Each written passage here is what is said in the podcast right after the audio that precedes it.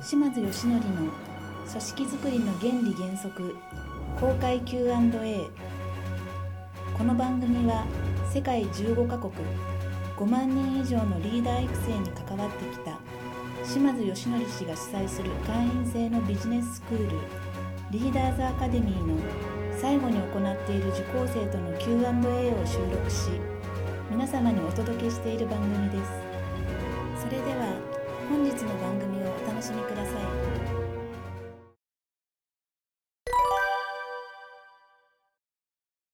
えっと、評価制度がうちの会社あってでそれを新人あ評価制度っていうか、えっと、昇格基準が明確に全部決まっていてでそれを新人研修の時に落とし込む時間を取ってるんですけどその落とし込み方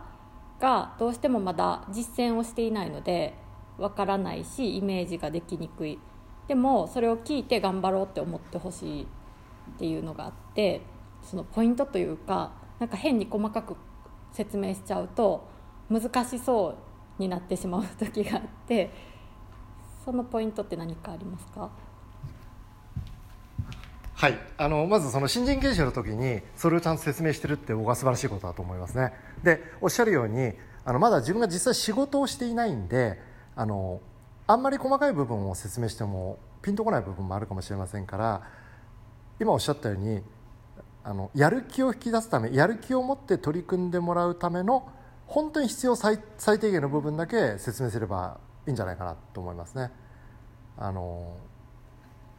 あくまでも何度も言いますけどその成長を促すための道具なんでモチベーションを引き出すために言っとくべきことだけは言っとくで、えー、改めて御社あれですか使用期間ってありますか？特にないですか？あだったらその使用期間を終了したら正式にもう一回ちゃんと説明するっていうことをしたらいいんじゃないかと思いますね。はい、であとはあのこの評価制度というのはしっかり理解をしてもらうってすごい大切なんで例えば年に1回とか半年に1回とかもう定期的に評価制度に対する説明会を実施しますからってことでまだよく理解できていない方もしくは、えー、理解を深めたい方もしくは質疑応答のある方はあのご参加くださいとかいう感じで不特定多数に毎回毎回あの開催するために呼びかけてで集めて集まった人に対してこう説明を繰り返すっていうことはしていった方がいいと思いますね。はい、今評価制度がほぼ昇格基準なんですけどでそれは誰が見ても明確にっていうことで数字の基準しかなくって誰が見ても明確なんです。でそれにプラスなんかそういうそれ以外の部分ってやっぱあった方がいいんですか？これ作った方がいいですね。あ、はい、あの例えば、えー、ちょっと僕僕の勝手な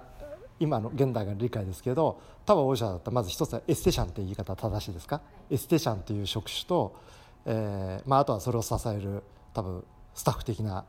部門があるのかなって想像するのと、えー、あとはなんかネット通販かなんかやってる部門とかあったりとかします。だからいくつか部門組織図に基づいて部門っていくつかあったりとかしますけどその部門の役職者ごとにあなたのやっている職種のレベルはこういった仕事をやる人のことを言うんだよっていう定義づけをしっかりすることですね。でその定義からしっかり落とされた評価の基準を作ることですよね。だから数字だけが評価の基準になってるっていうのはもしその御社がねもう数字やったやつが絶対でもう数字さえやればもう挨拶がどうだろうがもう理念のなんかどうでもいいとかそういう考えを持ってたんだったら僕 OK だと思います。ただあのしっかりそのやっぱり挨拶をできる人にもなってほしいとかやっぱり会社の理念を共有して、えー、お客様にしっかり貢献できる人間になってほしいとかいろんなその数字以外の部分でもその社員に対して求める求めてる部分があるんだったらしっかりその職種レベルごとに定義づけをしてそれをこう落とし込んでいくっていうことをやった方がいいんじゃないかなと思いますね。はい、それで、はい、えーと最近 最近その昇格基準だけじゃあやっぱり責任者というか店長の考え方というのが育ってこないっていうことになって、えー、とその人事交換の部分でそういう項目ランクごとの項目を自己採点と直上司の採点とっていうのでやり始めてちょっとまだそこからの昇格者ってあんまり出てないのでどこまでそれが生きてるのかはよくわからないんですけどそうなった場合もこれが全部例えば丸がつかないとダメですよっていうのは会社で決めていけばってことですか？そうですね。あのさっきのあのえっと演習問題みたいな感じで、えー、最終的にあのえっとあれですよね。例えばスタッフ部門でしたら数字持ってないですよね。その経理とかわかんないですけどなんかその事務処理する部隊とか。今は全員持ってる持ってるというかそのまた別の部署になるので私たちの判断ではなくなる部署の事務の人とかは、っていますよね。でも別なんです。判断は。その事務の人もでもその評価ってされる仕組みは別にあるわけですよね。店長が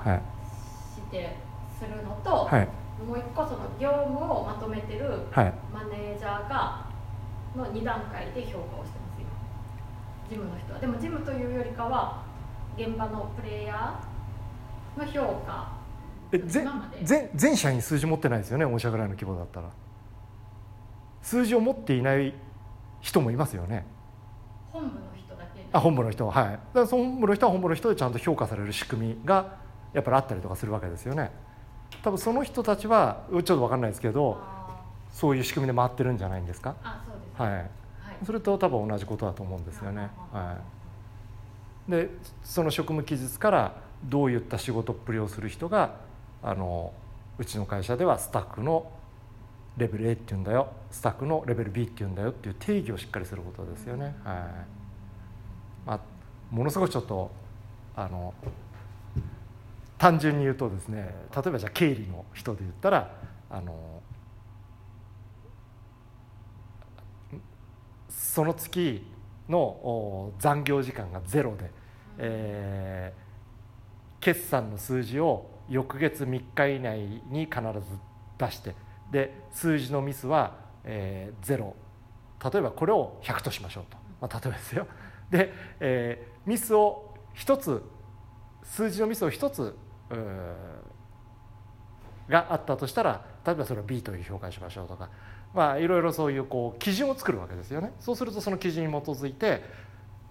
こう評価をしていったらそれによって最終的にあああなたは A ですね B ですね C ですね SS ですねっていう評価をしてそれをその評価制度の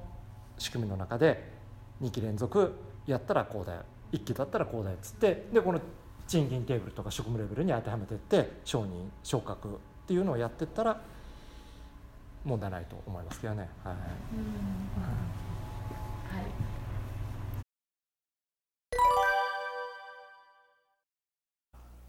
本番組の「特別プレゼント」というタイトルの中である非売品の皆様のお役に立つツールや情報を特別プレゼントという形で皆様にお届けさせていただいております。